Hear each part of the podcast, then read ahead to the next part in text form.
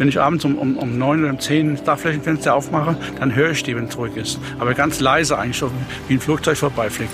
In seiner Reihenform soll so ein Gebäude für sich stehen können, jenseits aller Versorgungsnetze.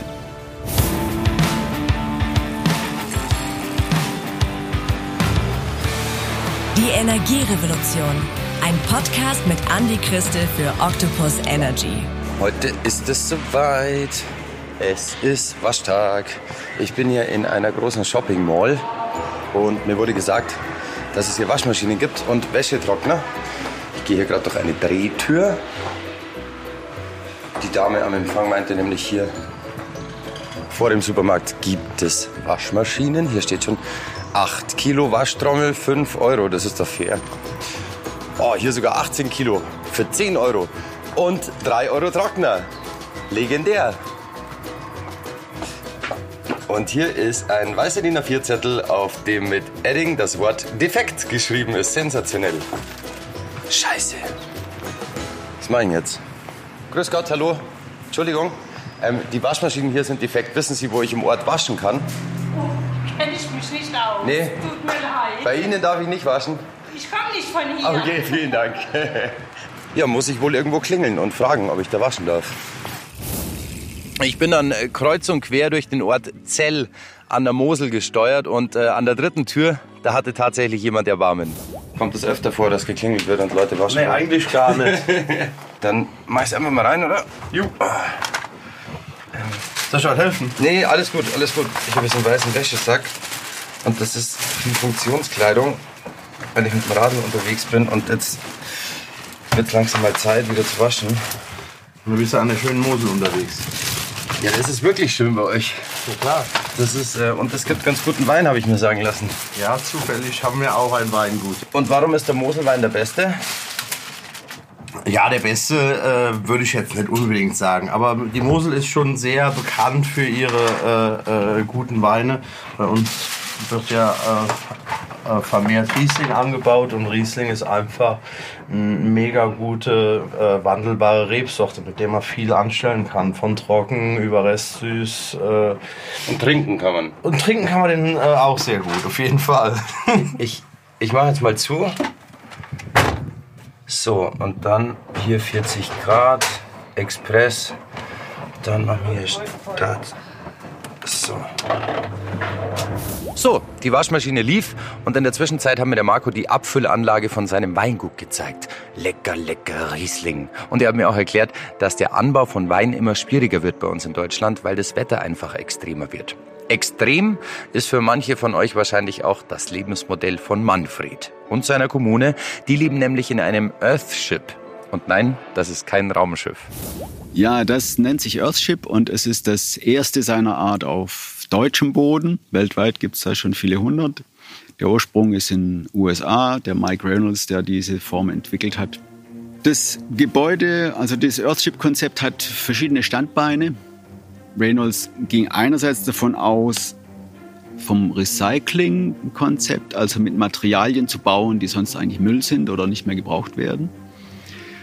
Und da ist so das Deutlichste, dass eben hier mit Altreifen Wände erstellt werden, also Altreifen als Container für Erde, sozusagen als Formelement, um eine Erdwand zu errichten. Und das andere ist Altglas, dass man Altglas nimmt und damit die als quasi als Bausteine benutzt, um Zwischenwände zu mauern. Das andere ist das Autarkie-Konzept. Also in seiner Reihenform soll so ein Gebäude für sich stehen können, jenseits aller Versorgungsnetze. Du hast schon die Photovoltaik angesprochen. Da gibt es ein Wasserkonzept, wie eben mit Regenwasser und aufbereiten und mehrstufig verwenden. Und der große Punkt, der mich da auch am meisten überzeugt, das ist eben eine, eine Gebäudestruktur zu haben, die ohne, dass man ohne Heizung auskommt. Wie funktioniert das? Das Besondere an dem Gebäude ist hier, also wie man sieht, eben eine komplette Fensterfront nach Süden, um komplett die, die Sonne zu ernten, reinzulassen. Es sind zwei Fensterfronten, also so quasi ein Wintergarten und da drin dann die, die Wohnräume, sodass man zwei Klimazonen hat. Das ist ja auch ein Stück weit vom Wintergarten her bekannt, was das dann bedeutet. Im Sommer ist es in der Ehe vorne dann zu warm aber hinten passt Im Winter ist es vorne noch kühl, aber hinten passt. Das Besondere hier ist die sehr, sehr große thermale Masse als Speichermasse. Die, die Rückwand des Gebäudes besteht eben aus erdbefüllten Reifen und nochmal ein weiterer knapper Meter Erde, bis dann die Dämm- und Sperrschicht kommt. Das heißt, ich habe sowohl in der Rückwand als auch am Boden circa einen Meter oder in der Rückwand auch noch 1,50 Meter Masse, die zum Gebäude gehören. Und ähm, das ist so überschlägig sind es 400 Tonnen hier. Und diese Masse, die macht halt eben ein sehr ausgeglichenes Klima. Also genau wie das Haus von Marco hat auch das Earthship eine Front Richtung Süden. Das führt dazu, dass die Sonne ganz gut reinscheinen kann und die Wärme der Sonne ganz gut gespeichert wird. Ich wollte mir das Earthship dann noch ein bisschen genauer anschauen und habe eine kleine Hausführung bekommen. Und zwar von der Steffi. Die wohnt nämlich auch da. Jetzt, wenn man hier lebt, ist es wahrscheinlich im Sommer schöner als im Winter. Oder genießt du den Winter mehr als den Sommer? Also spontan würde ich sagen, ja, der Sommer ist auf jeden Fall angenehmer wie der Winter. Ähm, und ähm, ich mag auch den Winter sehr gern, weil ich so das Gefühl habe, dass ich hier noch mehr diese Jahreszeit spüren kann. Also da ich bin viel mehr draußen wie vorher und, ähm, und habe einen anderen Bezug zu dem Winterwetter, sage ich jetzt mal. Jetzt, wenn es hier keine Heizung drin gibt und man wirklich nur durch Sonnenlicht und so heizt, ähm, habt ihr dann im Winter alle drei Jacken an und ein ähm, paar Decken drüber? Also wird schon zapfig, oder? Genau, das kommt tatsächlich darauf an, wie viele Sonnentage. So, also ich habe äh, dieses Jahr tatsächlich zum ersten Mal im Winter dachte ich, boah, jetzt ist richtig kalt. Und ich glaube, wir hatten, ich kann es gar nicht genau sagen, aber ich glaube, wir hatten wirklich zwei Wochen lang so gut wie keine Sonne. Und dann kühlt es richtig runter. Und ich kann dir gar nicht genau sagen, ich glaube, es sind dann irgendwie 18 Grad oder so. Vielleicht ist es auch ein bisschen mehr. Und dann ist einfach nicht mehr gemütlich hier drin. Also du kannst schon hier drin sein und kannst auch kochen, aber du setzt dich jetzt nicht aufs Sofa, um ein Buch zu lesen. Oder wenn dann nur mit Decke oder mit Jacke. Und äh, du brauchst auf jeden Fall was Wärmeres zum Anziehen. Und ihr habt ja eure eigenen Hütten, wo ihr mit Holz heizen könnt. Genau, unterschiedlich. Also äh, alle Objekte, die hier stehen, sind ans Nahwärmenetz angeschlossen. Also gibt, jedes Objekt hat auch Rohr, also Heizrohre, die innen entlang laufen. Und es gibt vereinzelt Leute, die auch Holzöfen haben und dann he- heizen können. Jetzt mal ganz persönlich, du hast gerade gesagt, du hast zwei Kinder. Vier. Vier. Ja. Wie siehst du denn persönlich in die Zukunft? Also was äh, die Welt angeht, ähm, will ich so in die Zukunft sehen, dass ich eigentlich im Grunde daran glaube, dass äh, jeder Mensch gut ist und dass jeder Mensch ähm, einfach mal eine gute, also so einen guten Kern hat. Also jeder Mensch ist positiv geboren. Genau, so. Also das ist so meine Haltung, wie ich in, in die Zukunft schauen will. So. Und was die Energie betrifft, ähm, sehe ich auf jeden Fall ganz, ganz viel Potenzial nach oben noch. Also was äh, alternative Energien betrifft. Und ähm, hoffe, dass sich da auf jeden Fall noch viel bewegen wird in die Richtung. Also dass es einfach auch mehr genutzt wird. Und was meine Kinder betrifft, ähm, also da habe ich einfach auch das Gefühl, dass die, dass die ihren Weg gehen werden und Man kann es zusammenfassen mit einem Spruch von einem Kumpel von mir, der mal gesagt hat, ab jetzt ist eh immer alles geil. Das, äh, den, den kann man immer sagen, glaube ich, den Spruch, der ist immer positiv und die werden ihren Weg gehen und Ja. werden ihr Ding machen. Genau, also ich will gar nicht in so ein Schreckensszenario reingehen, sagen wir es mal so. Also klar, flackert das immer mal wieder auf, aber da will ich gar nicht reingehen. Und von daher sehe ich einfach für meine Kinder eine gute Zukunft. Ohne dass ich jetzt irgendwie blind durch die Welt laufen will. Aber ähm, so meine Grundhaltung ist positiv, was die Zukunft betrifft.